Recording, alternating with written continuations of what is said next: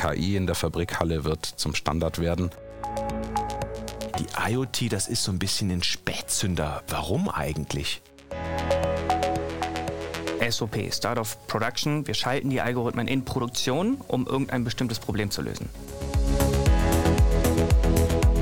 Herzlich willkommen, liebe Zuhörer, zu unserem IDG Podcast 15 Minuten Future Invest in Zusammenarbeit mit Dell und Intel. Ja, wir wollen über Technologien sprechen, die der IT helfen, grundlegend neue Geschäftsmodelle und Prozesse zu entwickeln und das Business zu befeuern. In dieser Sendereihe geht es ja sehr viel um Manufacturing, sprich um die herstellende Industrie. Der Titel unserer ersten Sendung ist Dicke Bretter bohren über die Tücken und Herausforderungen einer IoT-Plattform zu wählen. Zu diesem Thema habe ich einen sehr kompetenten Gast ins Studio eingeladen. Das ist der Dorian Gast. Der ist seit drei Jahren für Internet of Things als Business Development Manager zuständig für Deutschland, Israel und den Mittleren Osten. Das ist eine sehr außergewöhnliche Ländermischung, lieber Dorian. Herzlich willkommen und ja, warum diese Mixtur? Hallo Sven, ja, vielen Dank. Es ist eine sehr interessante Kombination, vor allem weil die Märkte an sich sehr unterschiedlich sind. Ja, der klassisch deutsche, größtenteils mittelstandsgeprägte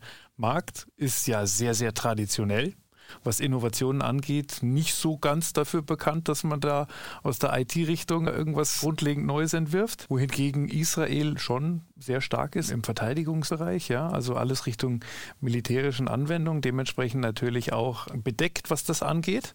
Und der Mittlere Osten ist ja ein Paradies für absolut extravagante Projekte. Also weniger herstellende Industrie, aber einfach, dass man sieht, was möglich ist. Und die Anforderungen, die da gestellt werden, in Dubai, in Abu Dhabi, also in diesen Städten, wo ja gerade sehr starker Wachstum ist, mit den Außentemperaturen, mit der Hitze und so, einfach ein geniales Umfeld. Wenn man das alles aus einer Person sieht, dann kann man das eine oder andere auch transportieren und so auch wirtschaftlich zum Vorteil bringen. Ein sehr heterogener Erfahrungsschatz, den du also in unsere Sendung mitbringst. Und ja, der Dorian, der kennt die Fabrikhallen in- und auswendig, der Kunden und der weiß, was auf dem Shopfloor los ist, aber auch in der IT und vor allem auch in der IoT oder nicht.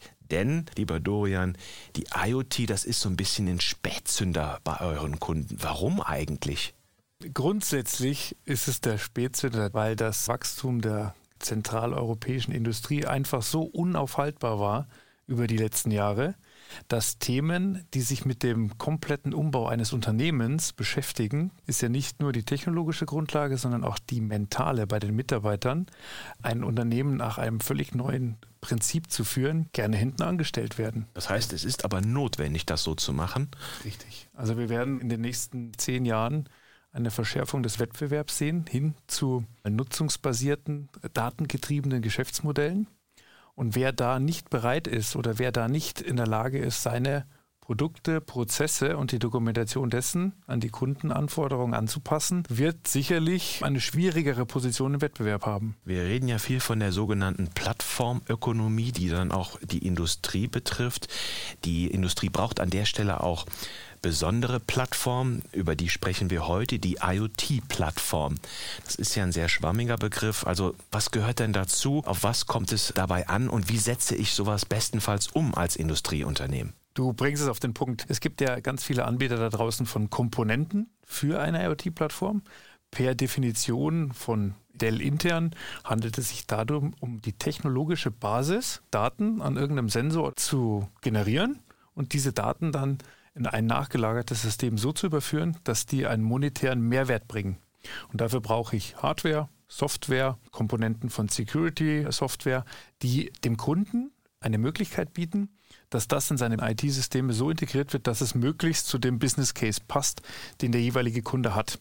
Und man hat ein offenes System, was dem Kunden die Möglichkeit bietet, in bestehende IT-Strukturen dieses zu integrieren oder aber Komponenten von anderen Unternehmen so zu integrieren, dass der diesen Vendor-Login nicht hat, also sich auf konkrete Unternehmen festzulegen, bei einer Technologie, die ja sehr neu ist. Gibt es bei den meisten Unternehmen leider Gottes noch nicht so viel Erfahrungswerte, sodass sie sagen könnten, was funktioniert, was nicht funktioniert, was muss ich übermorgen austauschen oder erneuern. Und somit ist es für den Unternehmer da draußen schwierig, eine bestmögliche Plattform zu finden. Du hast es angesprochen, Technologie ist das eine. Ihr könntet jetzt hingehen und stellt dem Kunden salopp formuliert irgendetwas dahin. Das funktioniert also nicht, wenn ich dich richtig verstehe. Das Ganze hat also einen mehrdimensionalen Charakter. Äh, woran mangelt es da? Ist das ein kulturelles Thema? Natürlich kann man dem Kunden ein, ein Konstrukt hinstellen, was, ich sage jetzt mal, 80 Prozent der Anforderungen abdeckt. Problem ist oft bei den Unternehmen, es sind kulturelle Themen, die ihn davon abhalten. Es sind mangelnde Ressourcen, mangelnde Expertise und schlechtweg auch einfach die Angst, damit zu scheitern. Also ich mache jetzt mal ein Beispiel. Ein Maschinenbauer baut Maschinen. Ja? Der ist kein IT-Spezialist. Und wenn ein Maschinenbauer sehr gute Maschinen baut, macht er die noch besser, indem die Maschine kleiner wird, schneller wird, weniger Öl verbraucht, weniger Teile tauscht und so weiter. Da sind die perfekt drin. Wenn es jetzt darum geht, die Daten aus der Maschine dazu zu nutzen, den Maschinenlebenszyklus zu verlängern, das haben die meisten noch nie gemacht. Das ist ein wichtiger Punkt, den du ansprichst. Erfahrung fehlt. Das ist eine, wie sagt man ja heute so schön, eine Domänenwissen, was der hat, der Hersteller an der Stelle, aber dem fehlt das IT-Wissen. Verstehe ich dich da richtig, da die IoT-Plattform so ein zentrales Herzstück ist, dass das da besonders schwierig ist, eine Entscheidung pro Kontra zu treffen?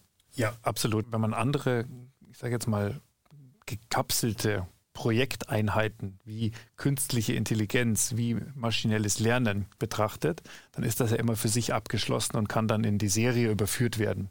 Bei einem IoT-Projekt geht es darum, dass ja das Geschäftsmodell, die Art, wie man mit einem Kunden bisher in einer geschäftlichen Beziehung stand, ändert. Und dafür muss nicht nur die technische Basis neu sein, sondern eben auch das Mindset der Mitarbeiter. Ja, habe ich die Leute? Kann ich denn die technische Expertise überhaupt aufbauen? Ich muss ja diese Plattform dann betreiben, ja, oder lasse sie betreiben. Habe auf der anderen Seite aber auch den Administration in Antwort. Also wenn man jetzt dieses klassische Plan, Bild, Run-Modell hat, muss ich ja als Unternehmer sagen können, ich kann die und die Sachen selber abdecken oder kaufe sie mir ein und bin damit in der Lage, auch dementsprechende Kosten davon abzuleiten. Und ich glaube, bei jedem Punkt, der ein bisschen ein Fragezeichen ist, wird schwieriger. Auf der anderen Seite ist es natürlich gut, dass wir derzeit in der Lage sind, diese Sachen auch teilweise auf Subscription-Basis, also sprich skalierbar darstellen am Markt. Dass man klein anfängt, man spielt sich hin ja, oder verprobt einzelne Sachen und geht dann, wenn, wenn man die Business Cases positiv belegt hat, in die Vollen. Es ist eine einmalige Entscheidung, aber man kann an der einen oder anderen Stelle durchaus revidieren. Das ist äh, richtig. Korrekt, ja. Wenn aber die Entscheidung so ist, dass es eine zentrale Plattform ist, dass es eben nicht so, wie du sagst, wie andere Techniken KI ein bisschen singulär dastehen, sondern das Gesamtunternehmen erfassen, wie kriege ich es denn richtig umgesetzt als Unternehmen? Du triffst ja viele Industrieunternehmen. Was ist ein gangbarer Weg? Die beste Strategie ist einfach im Unternehmen eine Roadmap zu erstellen, eine ganz simpel dargestellt, eine Liste mit Funktionalitäten, die abgedeckt werden sollen und die auf einer zeitlichen Linie einfach mit dementsprechenden Business Cases versehen. Und dann einfach irgendwo starten und bei der Auswahl der Dienstleister sich die Top 5, Top 7 vielleicht mal persönlich anzuhören und die abzuprüfen auf diese Funktionalitäten und dann aber auch diese Roadmap zu exekutieren. Ihr werdet abgeprüft von euren Kunden oft. Auf was werdet ihr denn abgeprüft? Vendor-Login oder auf was kommt es da an? Gib mal ein paar Beispiele.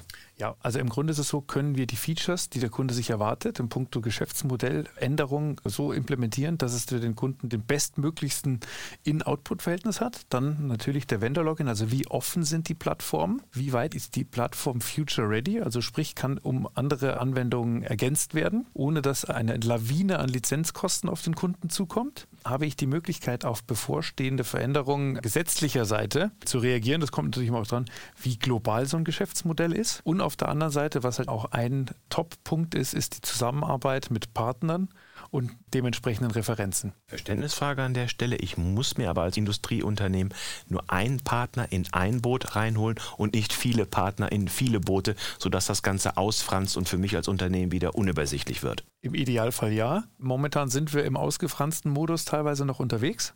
Aber man hat ja über die letzten Jahre schon gesehen, dass da eine Konsolidierung im Markt vonstatten geht und dass die einen oder anderen auch mittlerweile gemerkt haben, dass dieses Better Together schneller zum Ziel führt, weil dem Kunden die Angst genommen wird, die Eintrittsbarriere gesenkt wird, sowas zu machen.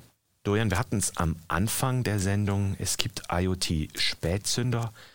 Ist das ein blödes Wort, wenn ich sagen würde Frühzünder oder Frühstarter, aber das ist es nicht. Man kann ja mehr sagen, das sind Unternehmen, die also genau zur richtigen Zeit schon äh, losgefahren sind sozusagen. Das heißt, ihr setzt IoT auch schon in der Praxis sehr erfolgreich um. In welchem Bereich etwa? Da kann ich ein ganz gutes Beispiel nennen, Sven. Und zwar mit der Firma Würth wurde ein intelligentes Lagersystem entwickelt welches mit der dementsprechenden Hardware ausgestattet wird und an einen Wirt Online-Shop angeschlossen ist. Man kann das auch erweitern, indem man das als Kunde an SAP anschließt. Und damit hat man dann die Möglichkeit, dass dieses Lagersystem den Bestand automatisch reguliert. Also sprich, man kann selber festlegen, wann welche Komponenten automatisch nachbestellt werden sollen. Und das ganze Thema Inventarisierung fällt weg, weil ja die Echtzeitdaten den exakten Bestand immer wieder geben. Kommen wir mal auf die technischen Details zurück. Für die technisch interessierten Zuhörer, was bringt denn ein Dienstleister wie ihr da an den Start? Wie ist diese leistungsfähige IoT-Plattform bestenfalls technologisch aufgebaut? Das ist in dem Fall relativ einfach, weil das Gesamtportfolio der Dell Technologies als globaler Infrastrukturanbieter kann so zusammengestellt werden, wie der Kunde das architektonisch plant. Also sprich mit den Geräten, die im Feld stehen, also in der Fabrikhalle ja, oder auf den Schiffen, auf den Fahrzeugen, kombiniert mit den Data Center oder Cloud-Dienstleistungen von Dell Technologies und dann immer mit den horizontalen Diensten ganz klassisch Service und Support, auch mit der Management-Plattform, die wir anbieten, sodass der Kunde in der Lage ist, diese Sachen so aufeinander abgestimmt als Lösung von uns zu beziehen, die ihm die Sicherheit bietet, dass die Verfügbarkeit gewährleistet ist, die Managebarkeit von den einzelnen Komponenten und natürlich die Security-Komponente, also dass die Sensordaten so abgesichert sind, dass wirklich nur diese Daten da sind, dass keiner von außen reinkommt und diese Daten so verarbeitet werden, dass da, ich sage es sehr salopp, lustige Graphen rauskommen oder im SAP irgendwas angezeigt wird und irgendein Prozess getriggert wird, der am Ende des Tages einen monetären Vorteil bietet. Und das alles können wir soweit abdecken die Interpretation der Daten, also sprich die lustigen Graphen und Kuchendiagramme und nachgelagerten Systeme, machen wiederum wieder andere. Da kommen dann unsere Partner ins Spiel, aber all das bis dahin können wir selber machen. Wir haben zwei Komponenten abgedeckt, lieber Dorian. Zum ersten organisatorisch, zweitens methodisch. Wie gehe ich das bestenfalls an? Da gibt es diesen alten Stimmungsschlager, wer soll das bezahlen? Das ist ja gerade ein Problem für viele mittelständische Unternehmen. Klar ist da eine gewisse Notwendigkeit da, auch in die Zukunft zu investieren, aber wie ist das finanziell denn zu stemmen? Richtige Frage. Würde mich jetzt genau zu dem Punkt bringen, den wir als Dell auch ein bisschen als USP am Markt haben, ist, wenn Unternehmen die finanzielle Background nicht haben, die ganze Hardware zu beschaffen, dann bietet sich neben den ganzen Cloud- und Subscription-Modellen natürlich auch die Möglichkeit der Finanzierung.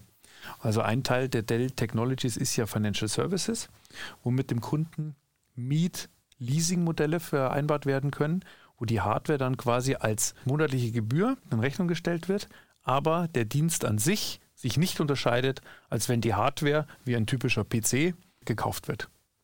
Wir haben es als erste Frage direkt konkretisiert, warum zögern die Unternehmen? Jetzt haben wir geklärt, warum sie zögern. Es ist also nun endlich Zeit, eine Entscheidung in Richtung IoT-Plattform zu fällen. Dorian, was würdest du als die ersten drei Schritte einem Unternehmen raten, wenn die auf dich zukommen, sagen, okay, wir müssen jetzt in die Richtung gehen, was machen wir als nächstes? Also in der Regel ist es so, dass die Unternehmen ihren branchenspezifischen Wettbewerb am besten kennen. Und da müssen sie in den Spiegel schauen und sagen, was wollen wir in der Zukunft darstellen als Firma und wie wollen wir das machen. Sehr häufig wird dann irgendwas da in die Richtung rauskommen, dass man sagt, das Geschäftsmodell an sich muss flexibler, transparenter, vor- und nachgelagerte Teile der Wertschöpfung abdecken oder nicht. Das muss ganz klar rauskommen, ist der erste Punkt. Zweiter Punkt ist, muss prüfen, ob das Unternehmen in der Lage ist, diesen Wandel selber zu gestalten. Also verfügt es über die Mitarbeiter, die Ressourcen, den Intellekt, ja, dass man sowas auch macht. Und das dritte ist, einen wirklich ehrlichen Business Case zu erstellen und in der Verantwortung einem Team, einem Mitarbeiter zu übergeben, die darauf auf den Erfolg oder Misserfolg quasi, die das in ihrer Zielvereinbarung zum Beispiel drin haben, also die nichts anderes machen als das. Weil leider Gottes sind diese drei Punkte die Schlüsselerfolgsfaktoren, die in der Vergangenheit häufig vernachlässigt wurden und damit natürlich zu einem Scheitern von einzelnen Initiativen oder ganzen Geschäftsvorfällen geführt haben. Jetzt wissen wir es, liebe Zuhörer, warum es keinen Grund mehr gibt, dass Sie noch zögern, um Ihre IoT-Plattform auszuwählen und aufzubauen. Denn sogar wer soll das bezahlen? Das ist kein Thema mehr, auch das ist geklärt. Ja, ich danke Ihnen an dieser Stelle fürs Zuhören und im nächsten Podcast unserer Reihe, da klären wir, was neben der Hardware und der Plattform und den personellen Voraussetzungen wichtig ist, um künstliche Intelligenz ganz zügig im Manufacturing umzusetzen. Ja, wir stellen ein Hyper-Converged KI-System vor, das ganz geringen Managementaufwand erfordert. Ich danke Ihnen an dieser Stelle fürs Zuhören, für Ihr Interesse an unserer neuen Podcast-Serie und bleiben Sie uns gewogen.